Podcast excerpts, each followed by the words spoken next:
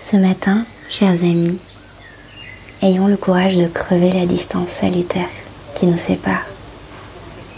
Embrassons-nous comme on étreindrait la vie fidèle et gracile. Enlaçons-nous comme si nous allions mourir demain à l'heure fragile de l'aurore.